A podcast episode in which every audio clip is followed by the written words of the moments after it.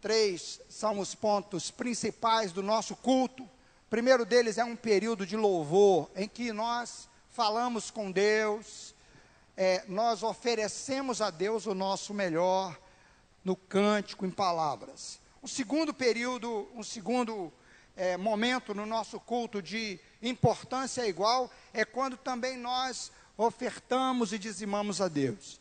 E o terceiro período de importância muito grande no nosso culto também, a terceira etapa é a etapa em que nós meditamos na palavra de Deus. E eu quero convidar você a abrir a sua Bíblia comigo, Mateus capítulo 19, nós vamos ler juntos.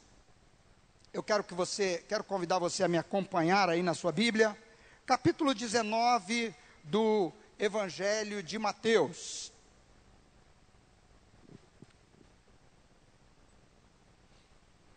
E eu quero ler com você é, a partir do verso 23.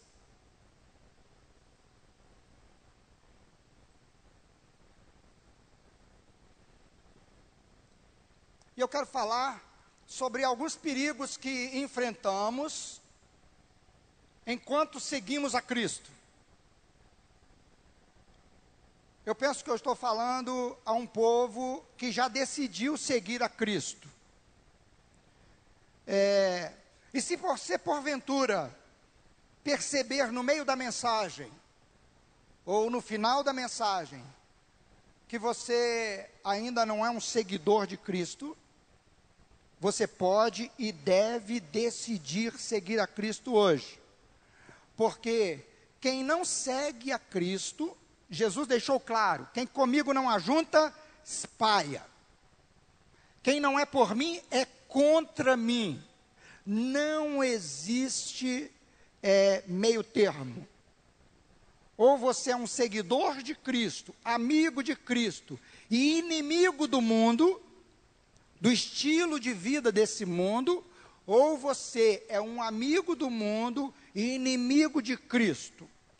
Quando eu falo você, eu estou dizendo eu, estou dizendo o homem, o ser humano. Então eu quero convidar você, nós vamos ler um texto que começa no verso 23 do é, capítulo 19. Diz assim: Então Jesus disse aos discípulos: Digo a verdade, dificilmente um rico entrará no reino dos céus. E digo ainda, é mais fácil passar um camelo pelo fundo de uma agulha do que um rico entrar no reino de Deus. Ao ouvirem isso, os discípulos ficaram perplexos e perguntaram: neste caso, quem pode ser salvo? Jesus olhou para eles e respondeu: Para o homem é impossível mas para Deus todas as coisas são possíveis. Eu quero ler de novo esse, é, essa resposta de Jesus. Para o homem é impossível, mas para Deus todas as coisas são possíveis. Jesus está falando de salvação, porque a pergunta dos discípulos é: nesse caso, quem pode ser salvo? E Jesus responde desse jeito. Então Pedro lhe respondeu: Nós deixamos tudo para seguir-te. Que será de nós? É a pergunta de Pedro. Jesus lhes disse: Digo a verdade a vocês. Por ocasião da regeneração de todas as coisas, quando o Filho do Homem se assentar no seu trono glorioso, vocês que me seguiram também se assentarão em doze tronos para julgar as doze tribos de Israel. E todos os que tiverem deixado casas, irmãos, irmãs, pai e mãe, filhos ou campos, por minha causa, receberão cem vezes mais e herdarão a vida eterna. Contudo, muitos primeiros serão últimos e muitos últimos serão primeiros. Aí Jesus faz uma ligação, e verso 1 do capítulo 20 tem a palavrinha pois, ou seja, não tinha divisão entre essa fala, é a mesma fala de Jesus. Pois o reino dos céus é como um proprietário que saiu de manhã cedo para contratar trabalhadores para a sua vinha. Ele combinou pagar-lhes um denário pelo dia e mandou-os para a sua vinha.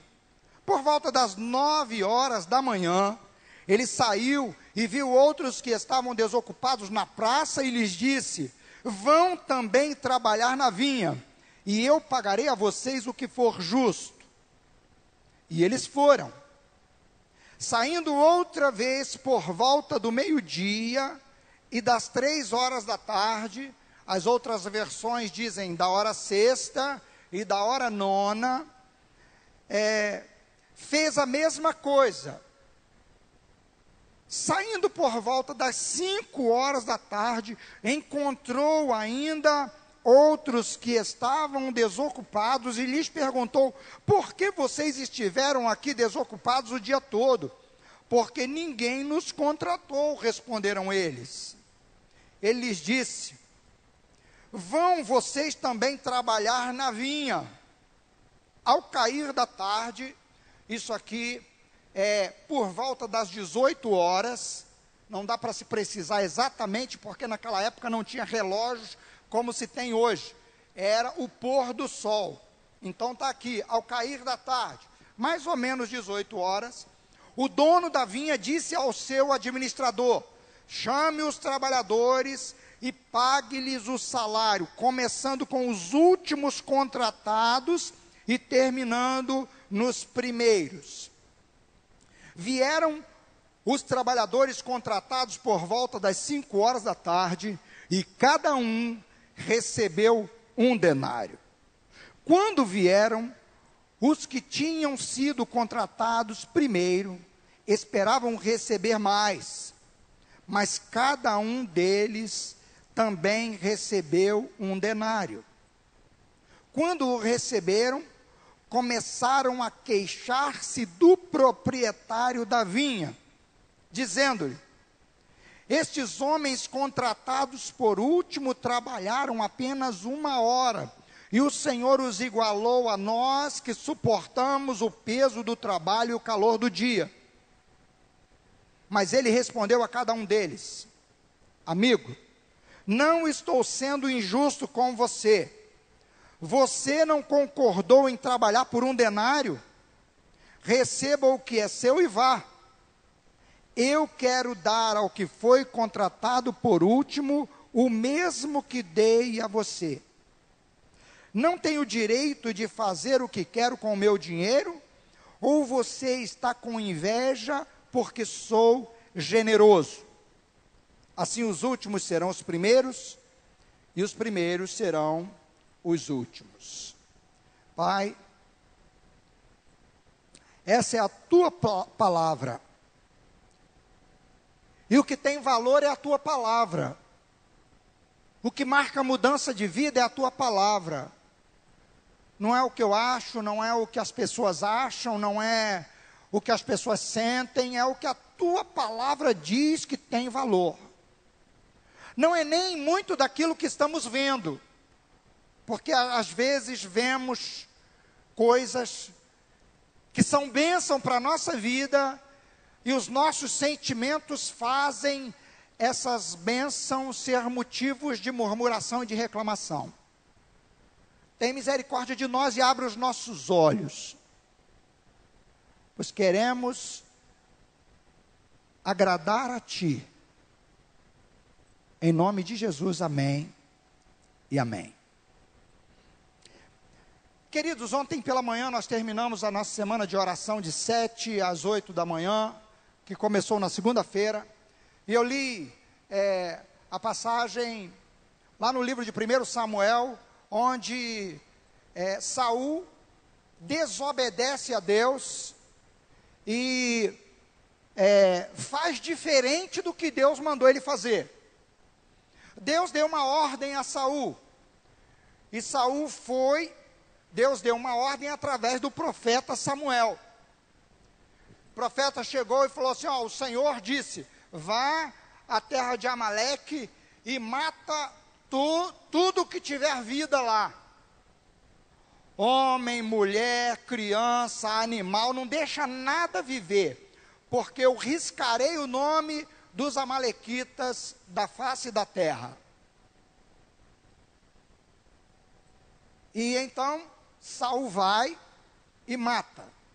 Mata todos, mata tudo, exceto o rei e os animais mais bonitos, os melhores bois, as melhores ovelhas, ele traz para a terra de Israel. E então Samuel disse, é, foi se encontrar com Saul pela manhã e Samuel chegou e disse assim: Saul, é, por que você não obedeceu a Deus e fez o que Deus mandou? Saul disse assim: Não, de jeito nenhum, eu fiz como o Senhor mandou. Eu fiz do jeito que o Senhor mandou. E Samuel então diz: Que barulho de ovelha e de gado é esse que eu estou ouvindo? Ele falou: Não, é o seguinte: eu trouxe o rei Agag vivo e eu trouxe o melhor dos bois e das ovelhas. Aí Samuel, para sacrificar ao Senhor. Aí Samuel disse assim: Acaso tem o Senhor prazer em sacrifícios e ofertas, mais do que em se obedecer à Sua palavra? Irmãos, qual é a chave dessa história? A palavra de Samuel. Acaso o Senhor tem mais prazer em ofertas e sacrifícios do que em se obedecer à Sua palavra? E eu disse ontem pela manhã que nós fomos feitos por Deus para é, o prazer de Deus, e nós só seremos felizes e realizados se Deus for o centro da nossa vida, se tudo que fizermos, fizermos para agradar a Deus. Samuel então diz a Saul logo depois, diz assim: Espera só um pouquinho que eu vou te falar o que o Senhor me falou essa noite. E então dá um recado duro a Saul. E diz a Saul que Saul foi rejeitado porque ele escolheu. E olha, meus irmãos, preste muita atenção, que talvez vocês achem assim, não tem nada a ver com o texto, tem tudo a ver. É, Samuel disse assim: Saul, você foi rejeitado por Deus. Deus me falou essa noite que você foi rejeitado por Deus. Por quê? Porque você escolheu fazer do jeito que você acha e não do jeito que Deus mandou você escolheu dar prazer a você mesmo e não a Deus. Irmãos, preste atenção. Deus tem sido generoso conosco. E a nossa luta precisa ser única, única, uma luta só: agradar a Deus. Nada mais. Se a minha luta for para eu estar bem, eu estou na contramão, eu vou ser infeliz. A minha luta precisa ser para agradar a Deus. A Bíblia fala de homens na palavra de Deus que resolveram no seu coração agradar a Deus, servir a Deus. E essa resolução determinou o rumo das suas vidas. E esses homens foram diferenciados enfrentaram lutas terríveis. Irmão, se você decidir agradar a Deus, você pode ter certeza, você vai enfrentar muita luta. Mas se você decidir agradar a você mesmo ou a outras pessoas apenas, você será escravo. Tem uma diferença muito grande. O texto que nós lemos fala, é, é continuação é, dos versículos 16 até o versículo 22 do capítulo 19, do acontecimento de um jovem que chega para Jesus e diz assim: Bom mestre, o que, que eu devo fazer para herdar a vida eterna? E Jesus então confronta aquele homem sobre é, qual era o objetivo principal da vida dele. Jesus confronta ele. Irmãos, Deus sempre nos confronta para ver quem é, para que nós vejamos quem é o Deus da nossa vida. Quem é Deus na nossa vida? Quem é o, o nosso Deus? E muitas vezes, irmãos, nós nos vemos adorando um outro Deus. Qual Deus? O eu. Tudo me desagrada, tudo me incomoda, tudo me aborrece. O eu. Se não está do jeito que eu quero, então o eu torna-se o Deus. E Jesus confronta esse jovem. Porque o Deus desse jovem era o eu dele e o dinheiro dele. Ele tinha dois deuses, um a sua própria vontade, o outro o seu dinheiro. Mas ele até tomou um caminho para tirar o eu do trono. Ele, ele foi a Jesus querendo se submeter a Jesus, dizendo: O que, que eu devo fazer para ser salvo? E Jesus então mostra os mandamentos para ele. Por que, que Jesus mandou, mostrou os mandamentos se os mandamentos não salvam? Os mandamentos não foram dados para salvação, foram dados para regrar a vida de um salvo. A salvação é unicamente pela fé no Senhor Deus Todo-Poderoso e no Senhor Deus que se revelou através do seu Filho. Nós servimos um único Deus.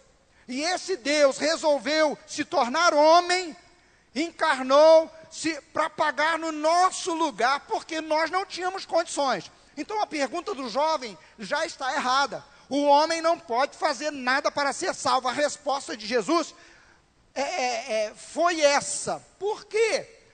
Por que, Jesus não disse direto: você não pode fazer nada para ser salvo? Porque aquele homem e os outros não iriam admitir de jeito nenhum. Jesus então confronta-o com a lei, para mostrar para ele que ele não é, era verdadeiro. Ele não era verdadeiro. Por que, que ele não era verdadeiro? Porque Jesus começa pelos mandamentos práticos. Mandamentos de vivência comum com os outros, uns com os outros. Conhece os mandamentos? Pergunta para o jovem. E o jovem responde: Sim, tenho observado desde a minha infância. Aliás, perdão, é, Jesus fala com o jovem, aí o jovem, quais? Quando ele pergunta quais, Jesus então vai para os mandamentos práticos. Honra teu pai e a tua mãe, não dirás falso testemunho. Pá, pá, pá. Jesus cita alguns mandamentos, mas Jesus perguntou se ele conhecia todos os mandamentos, se ele conhecia os mandamentos de Deus. E ele disse que conhecia e tinha e guardava desde a infância. Ele queria aquele jovem, ele achava que ele era merecedor. Se faltava alguma coisa, ele queria que Jesus dissesse. Então Jesus disse que falta uma coisa a principal. Vai, vende tudo que você tem, dá aos pobres e depois vem e segue-me. E terás um tesouro nos céus. Jesus não falou que ele seria salvo. Depois que ele vendesse, desse tudo aos pobres, ele seria salvo. Não. Jesus disse: depois vem e segue-me. Porque a salvação está condicionada à fé em Jesus. E a fé em Jesus é resultado da convivência com Ele é resultado de ouvir as palavras dele, é resultado de deixar ele trabalhar a salvação em você, ele libertar você. Então Jesus diz para ele: vem e segue-me, vende tudo que você tem, depois vem e segue-me. Duas coisas aquele jovem tinha que rejeitar. Primeiro, o seu dinheiro, que era o Deus dele.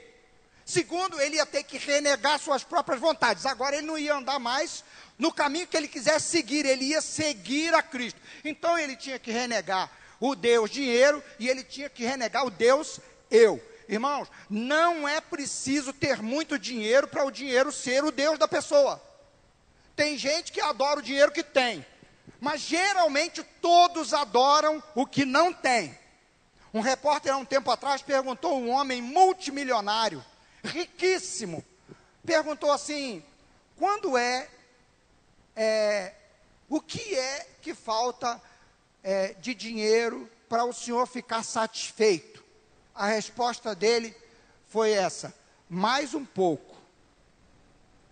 E quando ele tiver mais esse pouco, mais um pouco. Por quê?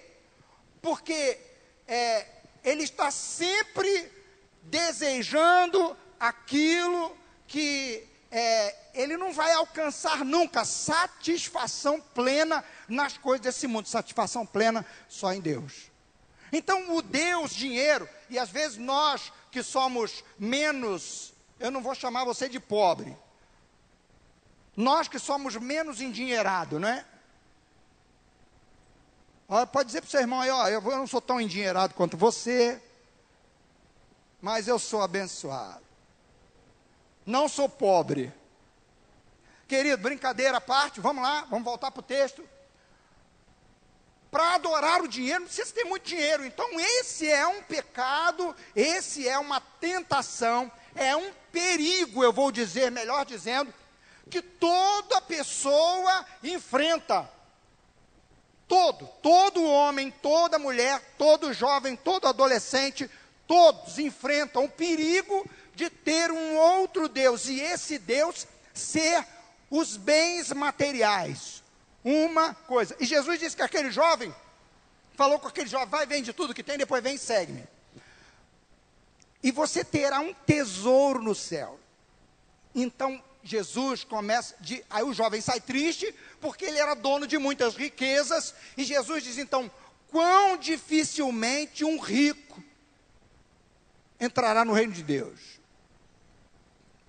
Aí Jesus disse isso aos discípulos para mexer com os discípulos mesmo. Ele não disse aleatoriamente, não.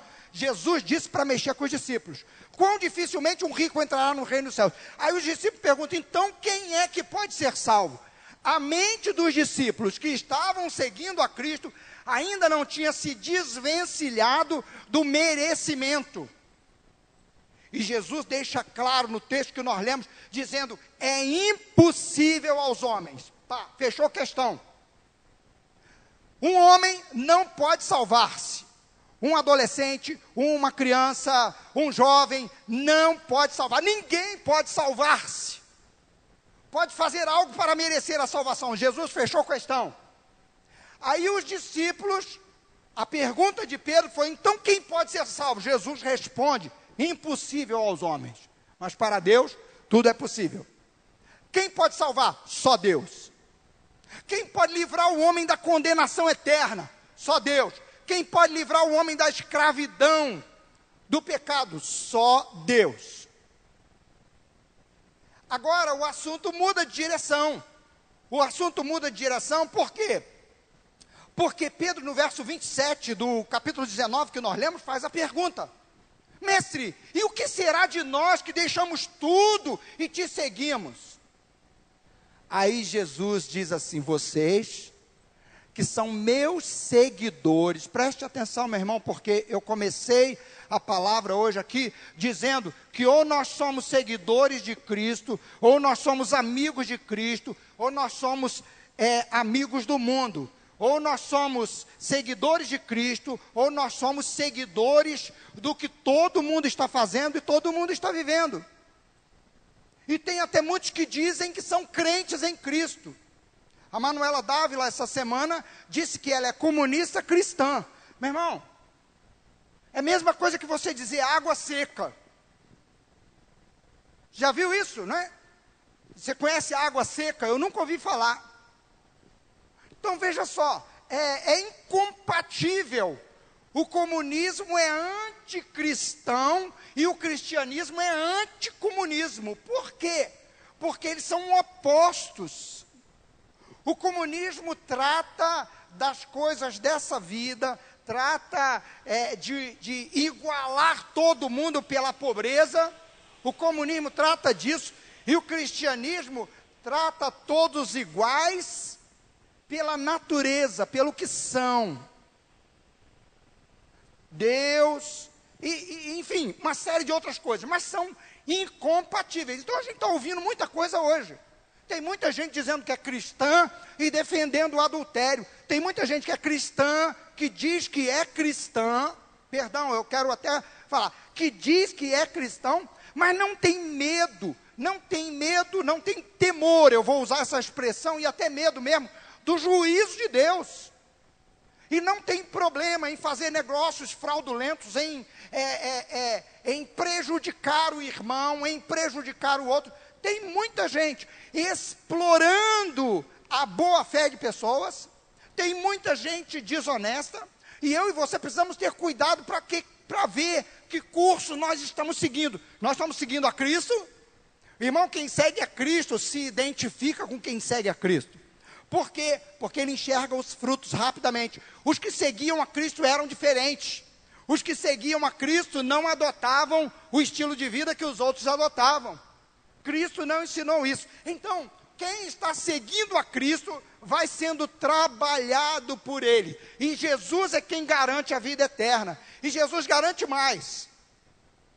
Além de garantir a vida eterna aos seus seguidores, Jesus diz a Pedro: e aos discípulos: diz assim, vocês, quando na regeneração de todas as coisas, vocês se assentarão em doze tronos para julgar comigo a casa de Israel.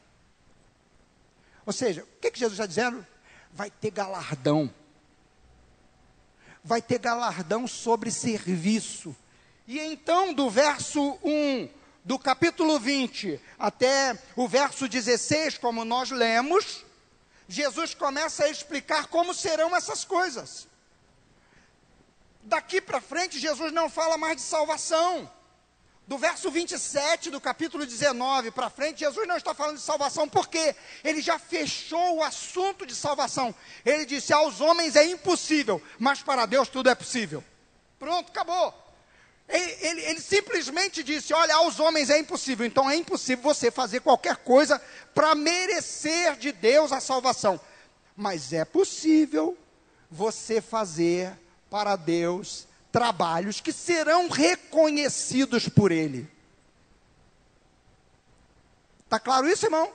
Jesus, quando conta a parábola é, do, dos talentos, é, a frase para o que tinha cinco talentos quem se lembra da parábola é assim: Jesus disse que um homem distribuiu talento. Talento era dinheiro, valor. Vamos botar lá: 100 mil para um, 50 mil para outro e mil para o outro. O que tinha é, 100 mil foi lá, negociou, trabalhou e tal. Quando o dono voltou, ele devolveu os 100, mais 100 que ele tinha ganho. Está aqui, ó. Aí o outro que, tinha 50, que ganhou 50 mil, trabalhou, lutou, lutou, lutou, ganhou mais 50 mil e devolveu. O outro que recebeu só mil, ele pegou e enterrou, guardou aquele dinheiro. Quando o homem veio, ele deu, devolveu o talento, o dinheiro, os mil, e disse assim: Ó, eu sei que o senhor é um homem duro, que exige, cobra, é, e quer colher onde não semeou. Então, eu estou aqui, ó, estou devolvendo o seu dinheiro, está aqui o seu dinheiro. Aos dois primeiros, o homem diz assim: servo, muito bem, servo bom e fiel, foste fiel no pouco, sobre o muito te colocarei. Mas ao último, ele diz assim: servo mau e negligente. Você devia ter agido assim, assim, assim, assim.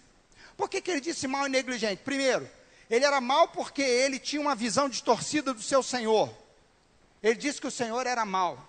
Segundo, ele, o Senhor confiou nele, confiou e deu a ele dinheiro para ele poder trabalhar.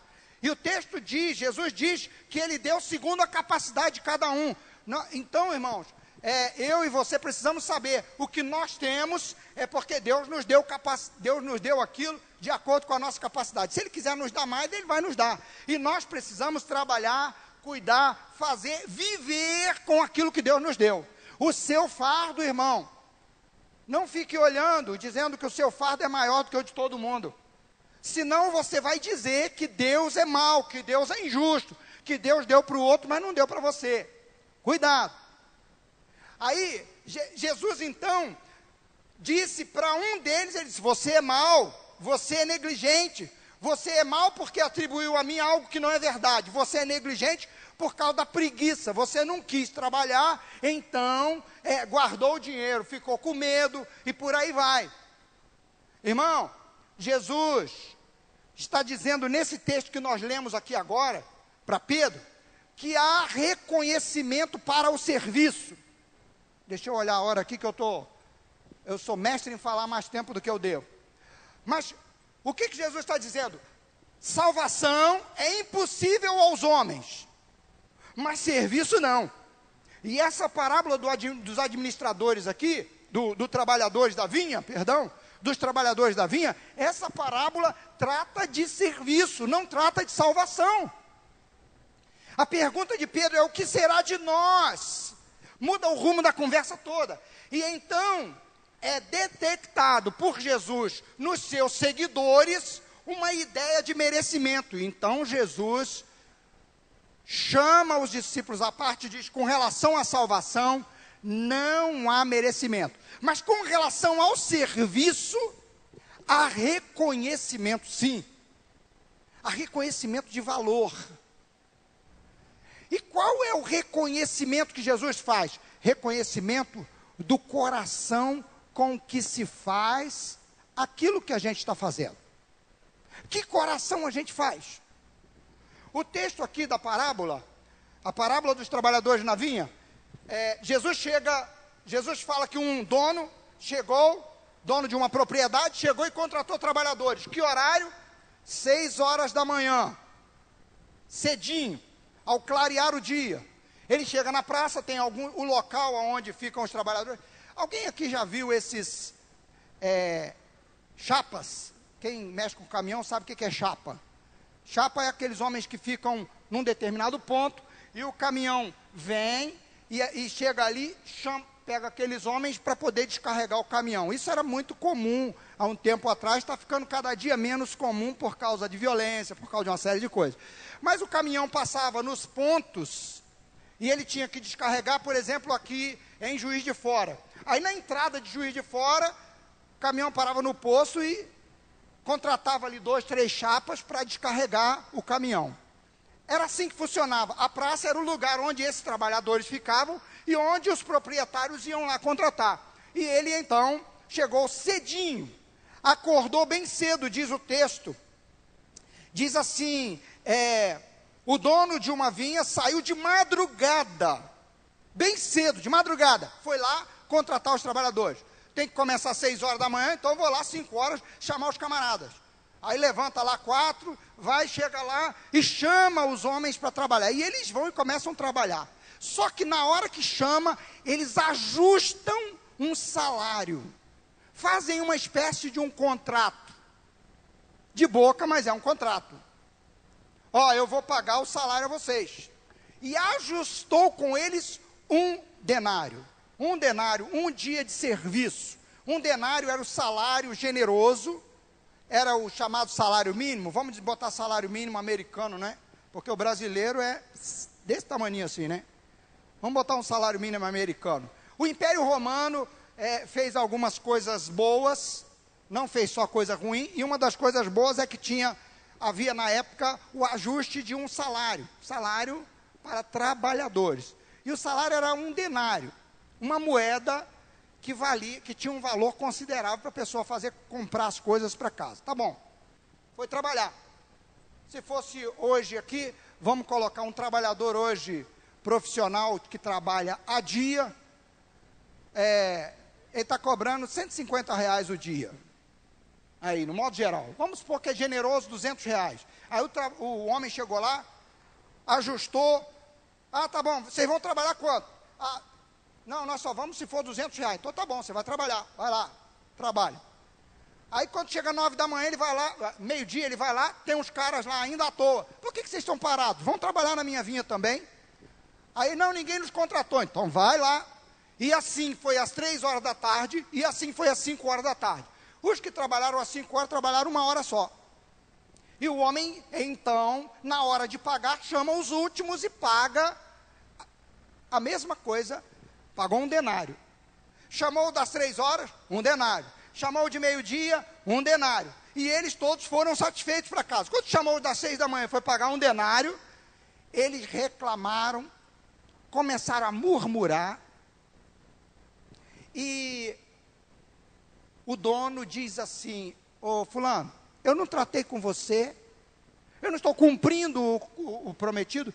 Agora, por que você está reclamando? Você está com inveja porque eu sou generoso? Irmãos, essa, esse versículo, eu diria que é a chave principal.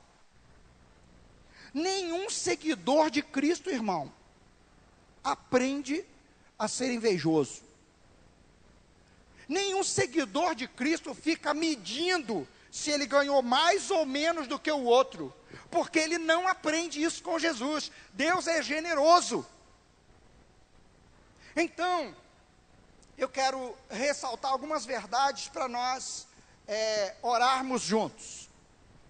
Primeira verdade que nós devemos aprender com esse texto, com esse texto que nós lemos. Essa parábola não trata de salvação com relação à salvação, Jesus deixa claro: é impossível ao homem fazer qualquer coisa para ser salvo. Então, queridos, eu e você precisamos lidar com a questão da salvação e da vida eterna, sabendo que é pura graça de Deus. Eu e você nunca merecíamos nada. Ele nos chamou, ele, o Senhor Deus, o Senhor amoroso viu a nossa condição lá, sem condições de conseguir nem o alimento necessário para o dia. Ele veio e nos deu, nos chamou para o serviço, nos chamou para trabalhar para Ele, nos chamou para ser dele. E Ele disse assim: Eu vou abençoar a vida de vocês. E o que, que Ele faz? Ele tem feito isso. Aí, Ele o Senhor está fazendo isso hoje conosco. Ele fez isso com os judeus lá no passado, fez isso com os apóstolos e está fazendo isso conosco hoje, está nos chamando. Todos nós teremos o mesmo direito, todos nós receberemos a vida eterna pela fé no Deus que nos fez, no Deus que nos chamou, no Deus que está cuidando de nós. Então a salvação é obra de Deus, única e exclusivamente. Segunda coisa, nós não fomos chamados apenas para ser salvos. Preste atenção nisso. Eu e você, esse texto nos ensina que nós não fomos chamados apenas para ser salvos. Deus não te chamou apenas para te levar para o céu. Te levar para o céu é o objetivo final, mas até lá tem uma caminhada. Tanto que Jesus disse: Vai, vende, dá aos pobres, depois vem, segue-me. E, e Pedro diz assim: Nós estamos te seguindo. Ele faz uma declaração. Irmãos, Deus nos chamou para produzirmos para o reino dele. Ele é o dono, ele é o Senhor, e ele quer que você e eu tenhamos uma visão de que nós estamos neste mundo para servir a Deus. Nós não estamos nesse mundo para nos dar bem. Eu não tenho filhos para que eu seja realizado. Eu tenho filhos porque eu quero servir a Deus com os meus filhos. Os filhos que Deus me der, e se Deus não me der filhos, Ele vai me usar de outra forma. Tem gente que fica amargo a vida inteira porque não tem aquilo que pediu a Deus. E eu cito, estou citando filhos, irmãos, mas isso encaixa em todas as outras áreas. Não tem o emprego que queria, não tem o marido que queria, não tem a mulher que queria, e então vive uma vida de reclamação, de murmuração. Deus está olhando para dentro do seu coração, para dentro do meu coração. Eu e você precisamos mudar a nossa visão. Eu não sabia quem estaria aqui hoje. Eu não olho a listagem para ver quem deu o nome para vir e quem não veio. Eu mandei um áudio esses dias para os irmãos dizendo assim: irmãos, se você deu o seu nome, venha, porque se você faltar, você vai impedir outro irmão de vir. Então, por que eu estou dizendo isso aqui? Porque se eu tivesse olhado a lista lá direitinho, ah, vai estar fulano, Beltrano, Beltrano, então você podia pensar assim, o pastor está pregando, porque sabia que eu vinha. Irmão, em nome de Jesus, eu estou dizendo para você a verdade que se encaixa em mim. Deus está olhando para você, para dentro da sua alma. Deus está olhando para mim, para dentro da minha alma. Como eu enxergo a minha vida? Como é que você vê a sua vida? Talvez você tenha, olhe para a sua vida quando acontece alguma coisa que não te agradou e você fica amargo com as pessoas. É interessante que o, o texto aqui diz que o homem é, mandou o seu capataz pagar. E eles começaram a murmurar com o capataz, com ele. E o dono da vinha chega então, a ideia que dá é essa, que ele chega então e diz assim, ô oh, amigo, escuta, eu não tratei com você isso? Eu sou generoso. Agora, se você é invejoso, é problema seu. O que eu combinei, eu estou fazendo com você. Eu quero dar mais para ele. Irmão, Deus, ó, Deus está nos chamando, preste atenção, Deus está te chamando, Deus está me chamando a olhar para a minha vida e ver que Ele foi generoso comigo e me salvou quando eu não merecia. Essa é a primeira visão que eu preciso ter para que eu viva feliz. Se eu e você não olharmos para a vida e para é, é, o que nós temos dessa forma, nós vamos murmurar uns contra os outros e vamos falar contra Deus. Além de sermos muito menos produtivos. Essa é a segunda coisa que eu quero dizer para você então. Primeira coisa, é impossível ser salvo. Segunda coisa, Deus quer que nós sejamos produtivos no seu reino. E se a visão é de gratidão, nós seremos produtivos com aquilo que temos, com aquilo que Ele nos deu para fazer. Deus deu tempo. Quanto tempo Deus deu para você? Tem irmãos aqui que está igual eu, 60 e qualquer coisa. Tem irmãos aqui que estão com sete, não é? Quanto tem? Nove. Nove. Nove anos. Outros têm 12, 13, 15. O outro aqui fez 17, faz 17. Ontem, ontem hoje? Ontem. É, então. Camila, Deus abençoe, 15 anos. Mas tem outros aqui que tem mais. Tem 60 e vai para 63, igual eu. Tem outros lá, igual meu querido Sebastião ali, ó. Não, que isso, 81. Irmãos, tem muitos que, que, que Deus deu tempo para eles. Eu tenho 58 anos que eu ganhei a minha primeira Bíblia. Eu tinha 5 anos de idade. Isso me faz melhor do que você? De jeito nenhum. Eu fui criado, eu, é, é, é, antes de eu nascer, a minha mãe já botava a mão na barriga e dizia: Meu filho, Deus vai usar você. Entendeu como é que é? Eu ouvia frases, desde, eu ouço frases desde que nasci, que eu sou de Deus. Eu sou melhor do que você por conta disso. Eu posso exigir mais de Deus? De jeito nenhum. A salvação é única, unicamente pela graça de Deus. Deus tem me dado tempo para servir a Ele. Me faz mais merecedor que você? De jeito nenhum. Mas há reconhecimento do trabalho há reconhecimento, por quê? Jesus só inverteu a ordem. Ele disse assim: muitos últimos serão primeiros e muitos primeiros serão últimos. Ele está falando de quê?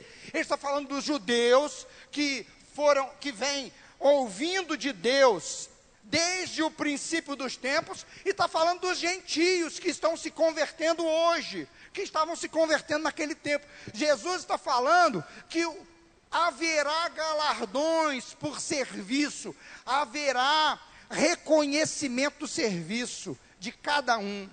Mas o reconhecimento do serviço, preste atenção nisso, essa é a última coisa que eu vou dizer para você, está diretamente ligado ao coração do homem.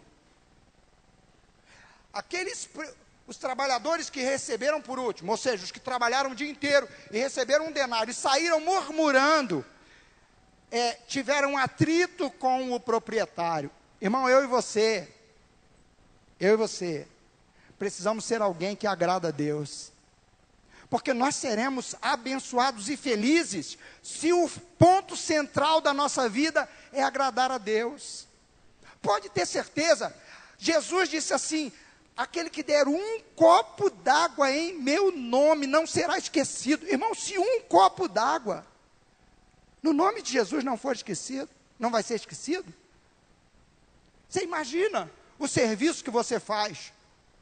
O serviço que você faz vai ser lembrado por Deus.